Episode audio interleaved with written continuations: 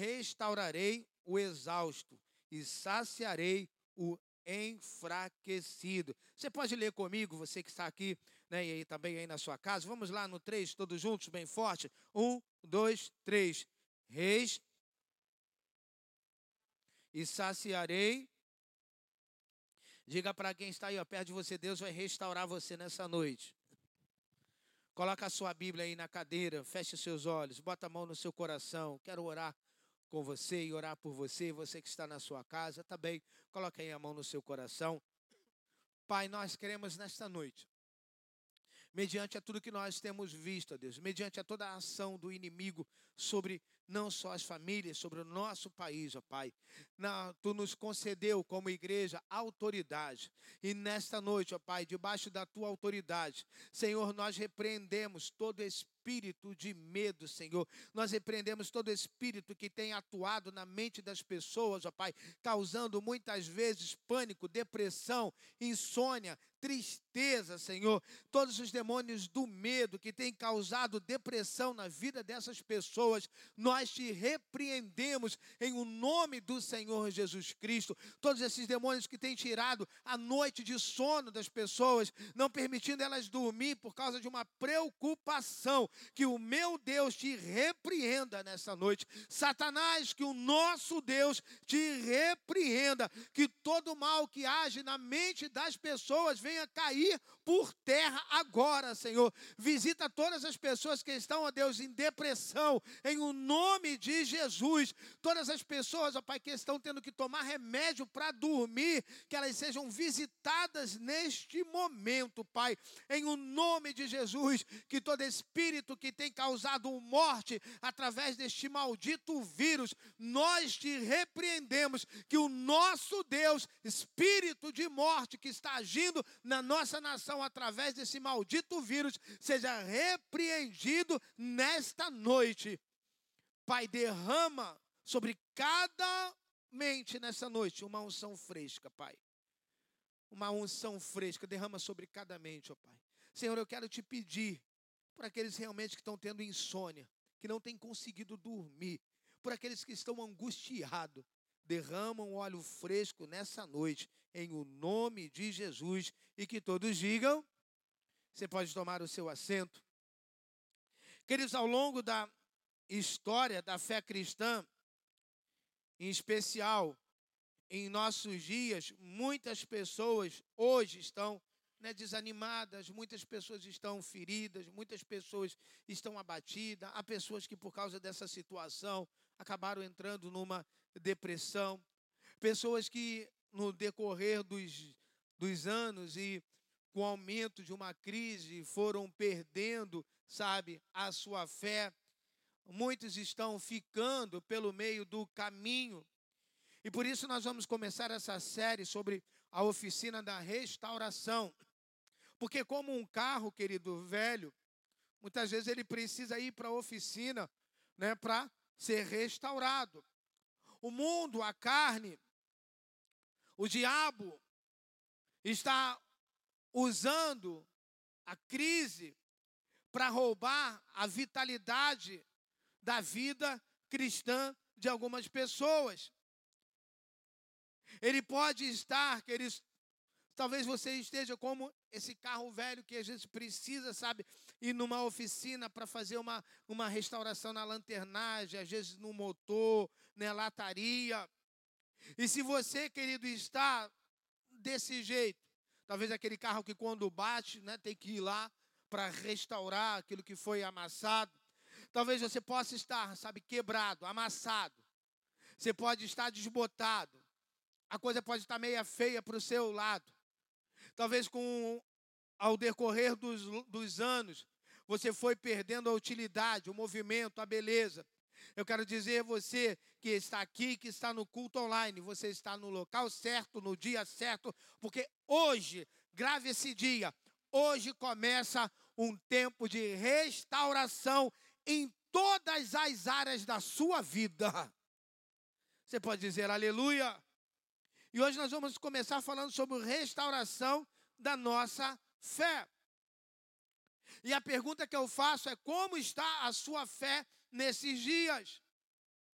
Aonde está a sua fé? É possível que a sua fé precise passar por uma restauração, por um alinhamento. Quem tem carro sabe como é horrível você andar ou dirigir um carro que está desalinhado. Você solta o volante, ele vai para um lado. Talvez você esteja precisando de uma renovação. Irmãos, quem nesses dias não está precisando renovar a sua fé?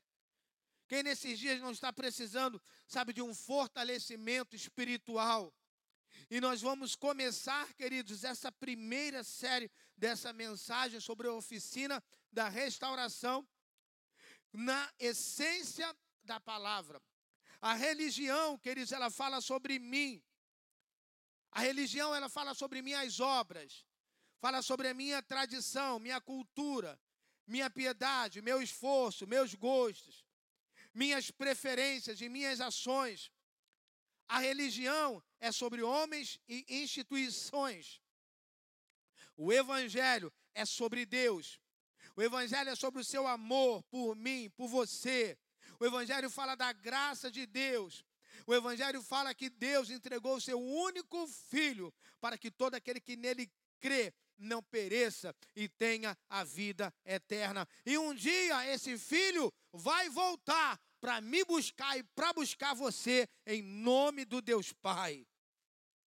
A fé é para crer que acima todas as coisas que nós possamos passar, Deus crê nisso, Ele é fiel e Ele te ama. O Evangelho, queridos, é sobre Jesus, é sobre as pessoas. A religião muitas vezes tem afastado as pessoas da igreja. A religião muitas vezes tem afastado as pessoas de Deus. Toda fé que é produzida ou copiada não é uma pura e nem verdadeira. Uma fé real é uma fé recebida de Deus. Querido, você não produz fé. Ninguém fabrica fé. Fé você crê e você recebe. Diga comigo, fé eu creio e eu recebo. Então que você receba a fé para declarar que essa semana vai ser uma bênção na sua vida. João ele diz que eles que aos que receberam e aos que crerem o seu nome, Jesus disse lhes, de, lhes deu o direito de se tornarem filhos de Deus. Todos que querem seguir uma fé em Deus, por força de amigos ou familiares, por tradição ou por alguma questão emocional ou social, cedo ou tarde eles vão enfraquecer. O apóstolo Paulo, ele fala que a verdadeira fé em Jesus, ela gera paz. A verdadeira fé em Jesus, ela gera firmeza.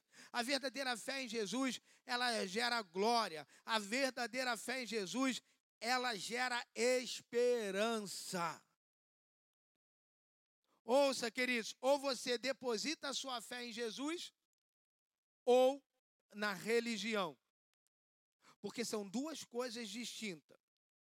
Jesus sempre esteve na contramão dos religiosos, segundo o Evangelho.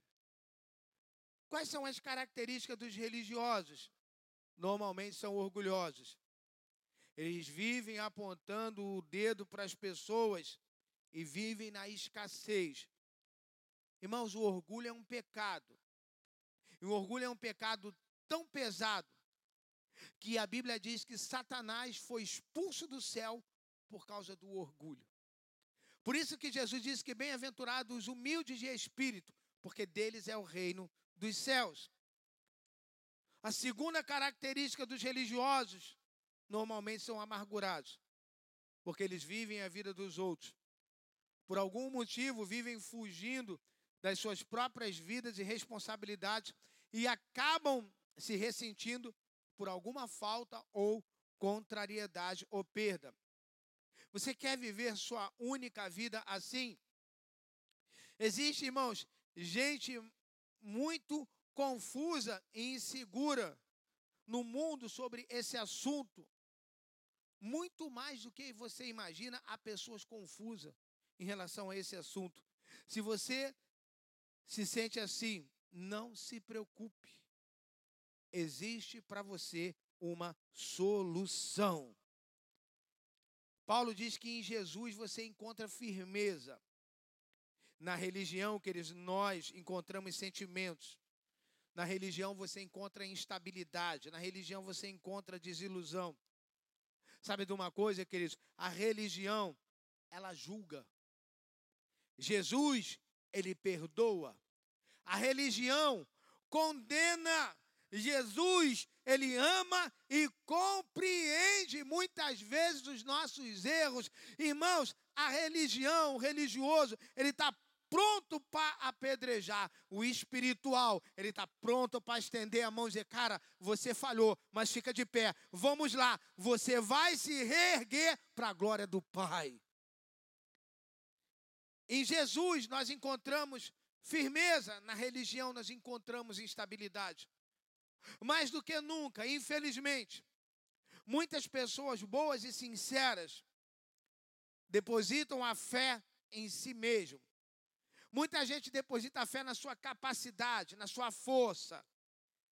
E o livro de Provérbios diz que quem confia em si mesmo é insensato. Há pessoas que cultuam a si mesmo. Irmãos, esse negócio de esse cara sou eu, deixa isso para o Roberto Carlos. Deixa isso para ele. Se nós somos alguma coisa, é porque a graça de Deus tem nos sustentado. Há uma música de Gonzaguinha, ele gravou uma canção dizendo: Não pare de sonhar. Depois a mesma canção foi gravada por Toquinho, que diz: Fé na vida, fé no homem, fé no que virá. Nós podemos tudo, nós podemos, mas vamos lá fazer o que será. O que há de errado nessa canção? Ela vai totalmente contra as Escrituras. Porque ela diz fé na vida, fé no homem. Nós podemos tudo ela vai completamente ao que Paulo diz para a igreja de Filipenses, capítulo 4, versículo 13. Você conhece? Paulo diz: Todas as coisas posso naquele, repita comigo, naquele que me. Queridos, em Deus podemos todas as coisas. Em Cristo somos mais que vencedores. O homem, ele pode até fazer algumas coisas, mas só em Deus nós podemos realizar todas as coisas. Você pode fazer algumas coisas, mas todas as coisas, Paulo diz que é só em Deus. Há pessoas que têm a sua fé em ídolos. Ele diz lá para a igreja de Corinto, por isso, meus amados irmãos, fujam da idolatria. Paulo estava exortando a igreja de Corinto a fugir da idolatria. Tudo que não foca em Cristo é idolatria. Você não precisa de terceiros intermediários. Jesus é o destino, o foco, o centro da sua fé. Jesus é o centro de todas as coisas. Jesus ele disse: "Olha, ninguém vai ao Pai se não for por mim". Há pessoas que têm a sua fé em magias. Paulo também alerta a igreja de Gálatas sobre isso. Quando Paulo fala sobre idolatria, feitiçaria, aqueles que praticam essas coisas, Paulo diz que eles não herdarão o reino dos céus. Miqueias, ele diz: Olha, acabarei com a sua feitiçaria, e você não vocês não farão mais adivinhações. Deus condena essas práticas, irmãos, de ponta a ponta em Sua palavra. Existem filmes, séries, desenhos, livros, revistas para iniciar nossas crianças e adolescentes. E aí, se você for ver, tem Harry Potter. Preste atenção nesse desenho. Preste atenção em Crepúsculo. E às vezes nós, como cristãos, achamos que não tem nada a ver. Vai estudar história. Veja se Harry Potter não tem nada a ver sobre magia, feitiçaria. Vivemos, irmãos, num país místico, religioso, pressionado cada dia por uma sociedade global, panteísta que está iludida pelo ilusório caminho das Índias ou pela falsa esperança de reencarnação escrita nas estrelas. Pessoas sinceras, irmãos, que estão sendo oprimidas pela tradição da religião ou pelos modernos e mediáticos mercadores da fé. Encontramos pessoas sinceras, irmãos, que se espremem no norte para tocar numa corda, ou vão pegar uma fita na Bahia para se livrarem de maus olhados. Muitos receberam passe num centro e depois querem garantir uma hoxa na igreja. Existem uns que receberam uma baforada do preto velho no rosto e depois uma aspersão de água benta. Outros querem incenso e os cristais e ainda recitam reza decorada que está atrás do calendário no bolso. Muitos para garantir um galinho de arruda embaixo dos seus lençóis. O que há de errado com essas pessoas? E às vezes nós acabamos criticando. O que há de errado com essas pessoas? Nada. Elas estão exercendo sua fé nesse mix eclético caldeirão religioso que elas acabaram caindo.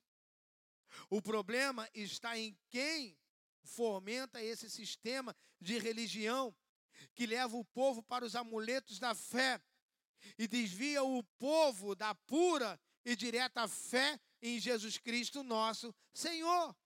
Foi Jesus, queridos, que no Evangelho de João, ele deixa uma palavra muito clara sobre o que nós queremos, o que nós precisamos. Ele diz: Olha, sem mim nada podeis fazer qualquer forma de fé religiosa, onde o evangelho não é o começo e o fim, não é evangelho. Porque Apocalipse diz que ele é o alfa e o ômega, o princípio e o fim, queridos. Antes de tudo existir, ele já existia. Ele é o mesmo de ontem, de hoje e será para todo sempre. Fé em religião, sistemas, dogmas, Abra sua Bíblia aí, em, em Tiago capítulo 1. Você que está aí na sua casa também, abra conosco Tiago capítulo 1. Olha o que que Tiago fala, queridos. Capítulo 1, versículo 26.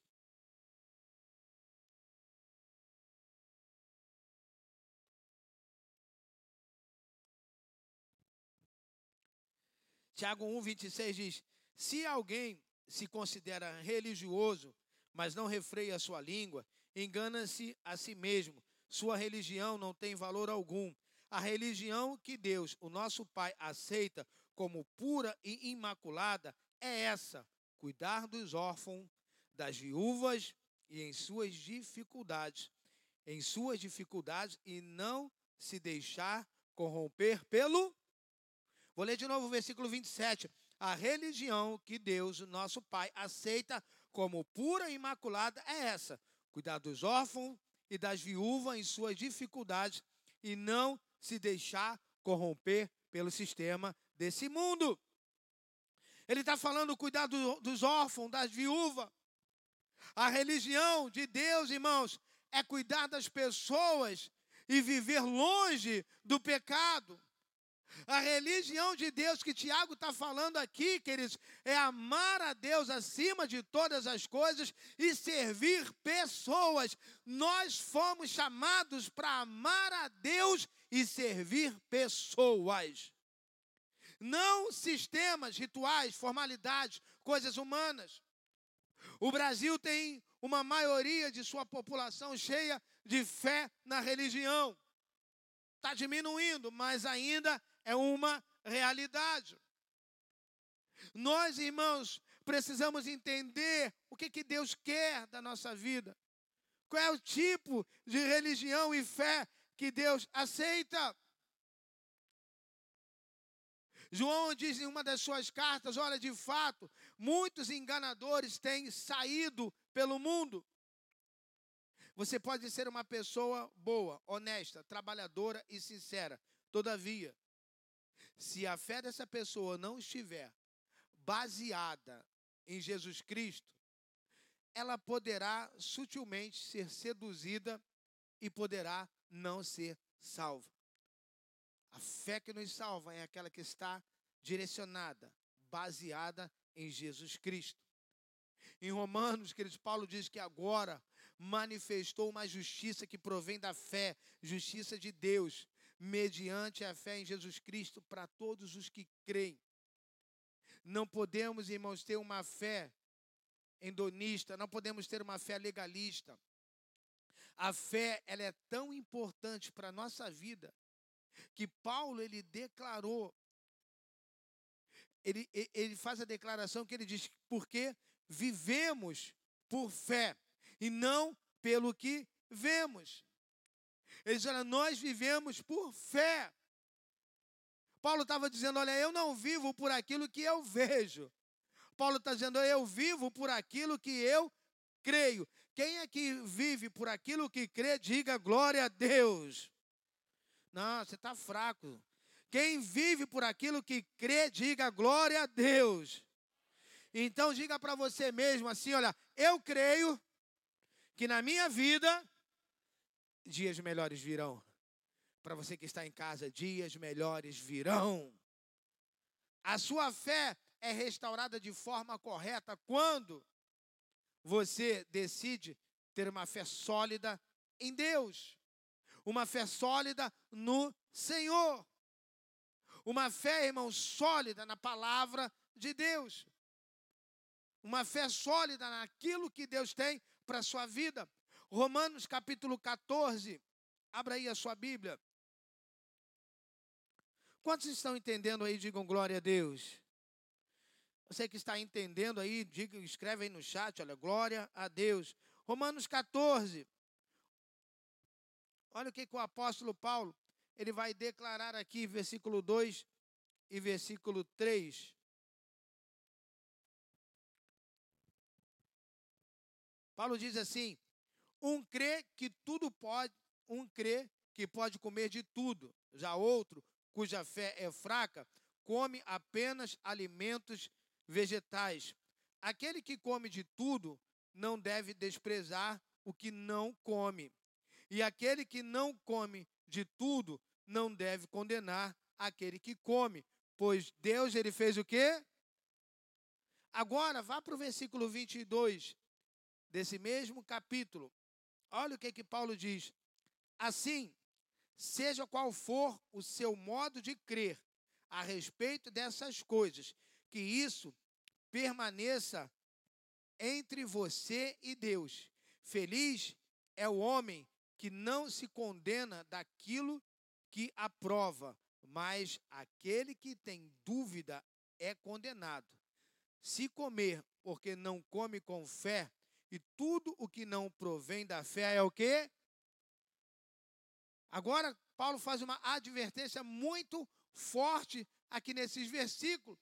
E ele diz: Feliz o homem que não se condena naquilo que aprova, mas aquele que tem dúvida é condenado se comer, porque não come com fé. Para que você, irmãos, Paulo estava falando sobre uma fé que é baseada em Deus, não uma fé baseada na sabedoria humana. Abra sua Bíblia em 1 Coríntios capítulo 2. 1 Coríntios capítulo 2. 1 Coríntios capítulo 2. Olha o que é que Paulo vai falar aqui. Uma coisa 1 Coríntios capítulo 1, perdão, 1 Coríntios capítulo 1, Capítulo não, realmente, capítulo 2, versículo 5. 1 Coríntios 2, 5. Olha o que, é que ele fala. 1 Coríntios 2, 5. Para que a fé de vocês, para que a fé que vocês têm não se baseasse na sabedoria humana, mas ela tem que estar baseada no poder de Jesus, ele disse: tenham fé. Lá para aqueles discípulos, ele disse: se vocês tiverem fé, essa montanha vai sair da frente. Sua fé não é em coisas, sentimentos, humanidade, irmãos, é em Deus. A fé em Deus faz o impossível acontecer. A fé em Deus abre o mar vermelho. A fé em Deus derruba gigante. A fé em Deus destrói muralhas. Queridos, a fé em Deus pode fazer com que essa semana uma grande porta se abra na sua vida. A fé em Deus pode mudar situações que nos afligem todos os dias. A fé em Deus, irmãos, ela é fundamental para a nossa caminhada. Paulo, certa vez, ele disse: Olha, eu sei em quem eu tenho crido. Paulo disse: Olha, eu sei em quem eu deposito a minha fé. Eu sei aonde vai a minha fé. Eu sei aonde está a minha esperança. O que fez Paulo não parar na sua caminhada? O que fez Paulo não desanimar? diante de tudo que ele passou, diante de tantas coisas que ele viveu perseguições, apedrejamento, prisões, abandono, acusações injustas é saber em quem ele estava crendo. Em Jesus, querido, você tem, recebe essa palavra. Em Jesus você tem as chaves da vida vitoriosa. Pela graça, mediante a fé exclusiva em Jesus, em Jesus, creia. Em Jesus você foi gerado para vencer. Quem aqui foi gerado para vencer, diga glória a Deus. Você pode dizer aí, acenar para alguém da outra fileira, dizer, você foi gerado para vencer. E isso fala, você foi gerado para vencer. Irmão, Jesus nos fez para vencer. De manhã nós falamos que ele nos deu autoridade para dominar. Quando ele cria Adão e Eva e ele fala: ó, agora está tudo sobre o domínio de vocês. Vocês foram feitos para vencer, queridos. Nós precisamos, irmãos, ouvir e aplicar a palavra de Deus no nosso coração. Paulo ele diz que a fé ele vem pelo ouvir a mensagem. E a mensagem ela é ouvida mediante a palavra de Cristo. Querido, que nesses dias a sua fé venha crescer. Que nessa noite a sua fé aumente um pouco mais. Você está passando por lutas, Deus está permitindo isso para que a sua fé cresça. A nossa esperança é que, mediante o que você for crescendo, você vai cada vez mais se tornando forte, irmão. Cada vez, cada vez mais você vai amadurecendo. Para de ouvir vozes. Para de ouvir vozes suas. Para de ouvir a voz de outras pessoas. Irmãos, tem gente que já acorda de manhã e liga a TV para ouvir sobre coronavírus. Para saber quantas pessoas foram infectadas, quantas pessoas estão morrendo, como é que estão os hospitais. Para com isso. Há pessoas, irmãos, que ficam procurando, ouvindo vozes negativas, vozes que vão influenciar você. Para de ouvir a voz do medo. Para de ouvir a voz do pânico. Gente que fica querendo saber, não, o que, que os especialistas estão falando, o que, que a ciência está falando. Meu irmão, eu não quero saber, me desculpe, eu não quero saber o que, é que os especialistas estão falando, eu não quero saber o que, é que a ciência está falando, eu quero saber o que, que a palavra de Deus está falando para mim e para você nesses dias. É isso que eu quero saber, o que, que ela diz, qual é a direção que ela me dá, o que, que ela está mandando eu fazer. Há pessoas que estão precisando parar um pouco para ouvir a voz de Deus, porque a voz de Deus acalma o mar. A voz de Deus acalma a nossa alma. O salmista diz no versículo, no Salmo 29, que a voz de Deus despede chamas de fogo. Que a voz de Deus é poderosa, querido. É essa voz que você precisa ouvir. Às vezes a voz do nosso coração nos desanima. Nos traz às vezes incerteza, irmãos. A voz de Deus aumenta a nossa fé, queridos. A voz de Deus traz segurança ao nosso coração. Jesus, abra sua Bíblia, deixa essa passagem aqui, Marcos. Abra aí a sua Bíblia em Marcos. Deixa eu ver se eu acho aqui rapidinho.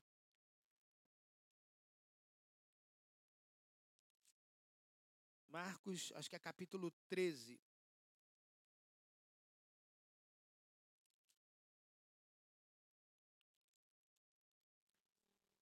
Deixa eu ver se eu vou. Marcos capítulo 13, versículo 31. Marcos 13, 31. Quem achou, diga glória a Deus. Você que está na sua casa, Marcos 13, 31. Olha, eu vou ler uma vez e depois eu vou pedir para todo mundo que está aqui ler de novo em bom som e alta voz. Assim disse o Senhor Jesus, Marcos 13, 31. Os céus e a terra passarão, mas as minhas palavras jamais passarão. Céus e terras passarão. Vamos lá, todos juntos. Um, dois, três. Os céus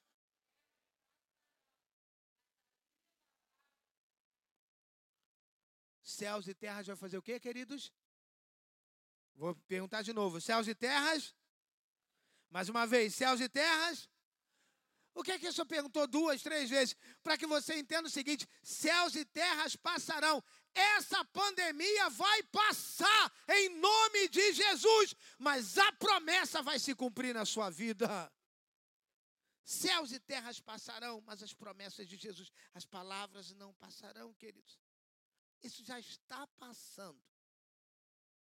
Eu não sei você, mas a minha fé me faz dizer para você nessa noite: o mar está se acalmando. A força desse vento está cessando. Esse maldito vírus está perdendo a força em o nome de Jesus. Creia nisso, queridos. Tome posse da autoridade conferida a você pela fé. Jesus ele diz: "Já lhes dei autoridade sobre todo o poder do inimigo, nada lhes fará dano". O apóstolo Paulo, ele afirma que em breve a paz de Deus esmagará Satanás debaixo dos pés de vocês.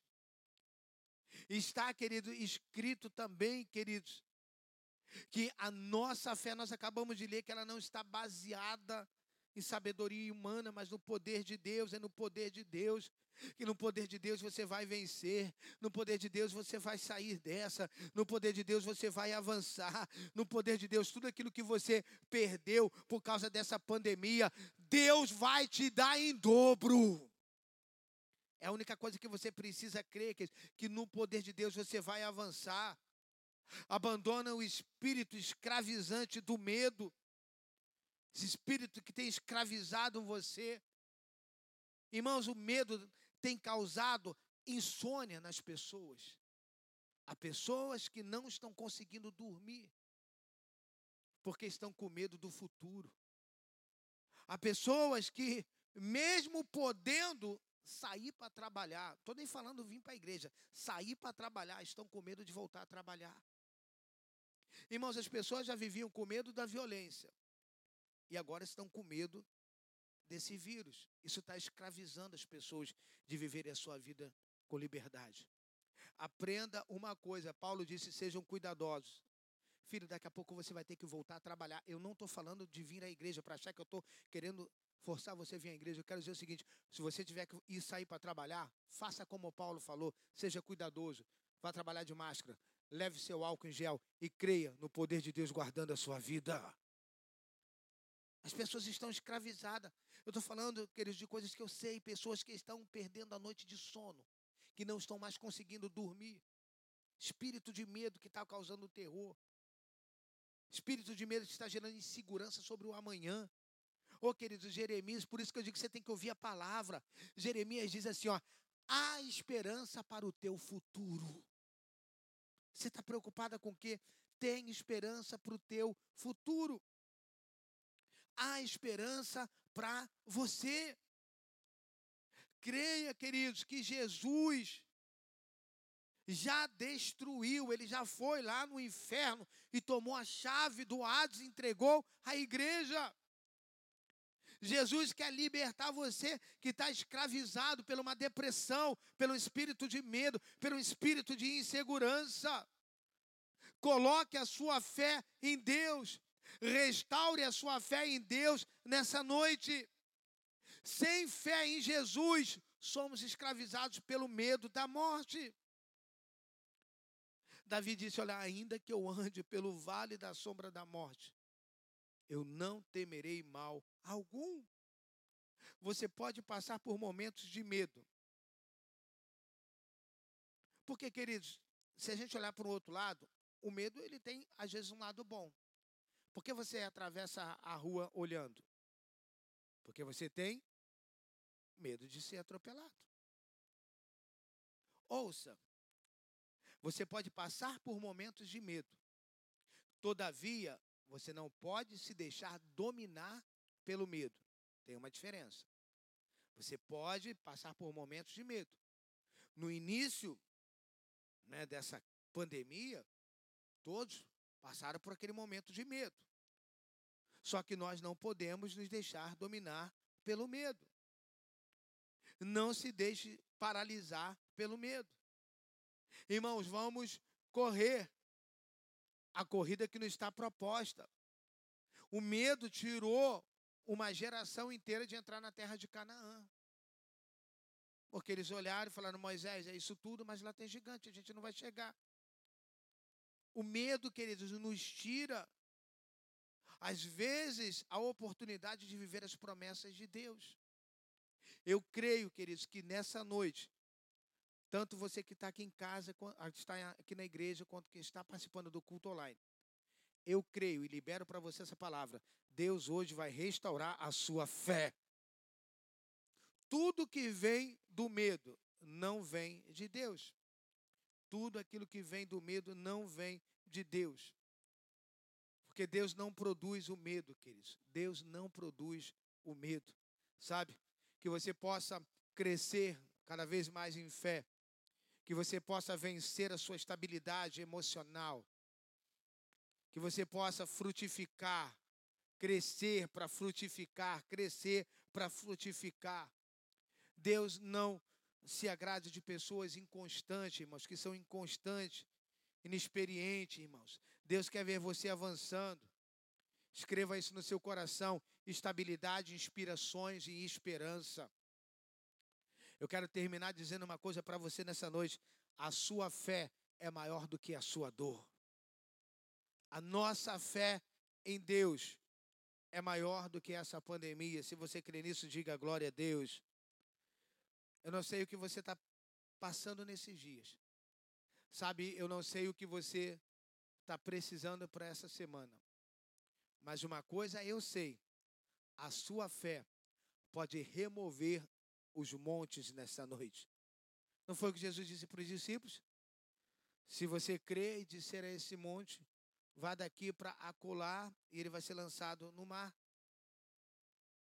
Então, queridos, a fé pode remover montanha. E a fé, ela pode modificar, modificar situações. A fé te faz chegar em Canaã. Deus quer uma fé viva, bela, ágil, frutífera. Deus quer em você, queridos, uma pessoa contagiante, uma fé ativa, restaurada, renovada. Ela chama a atenção de Jesus. Marcos diz que os homens estavam trazendo um paralítico pelo telhado, e quando eles botaram aquele paralítico no chão, a única coisa que Jesus disse, vendo-lhes a fé, disse: Filho, está perdoado o seu pecado. Se Jesus vê fé no seu coração, o sobrenatural vai acontecer na sua vida. Se Jesus vê fé no seu coração, o milagre vai chegar até a sua casa. É hora de você provar a fé que está dentro de você. É hora de você fazer, colocar o pé fora do barco e viver algo que ninguém nunca viveu. Muitas vezes a fé vai nos levar a viver coisas que ninguém nunca viveu. A fé vai nos levar a ter experiência que ninguém nunca teve. Qual foi o único discípulo que andou sobre as águas? Foi Pedro. A gente fica falando porque ele afundou, porque ele olhou as circunstâncias. Mas, independente disso, ele andou sobre as águas. Ninguém, depois de Jesus, andou sobre as águas. Somente Pedro. A fé me faz andar sobre as águas, queridos. A fé em Deus me dá a certeza que vai ficar tudo bem. A fé me faz ter a certeza que as coisas vão melhorar.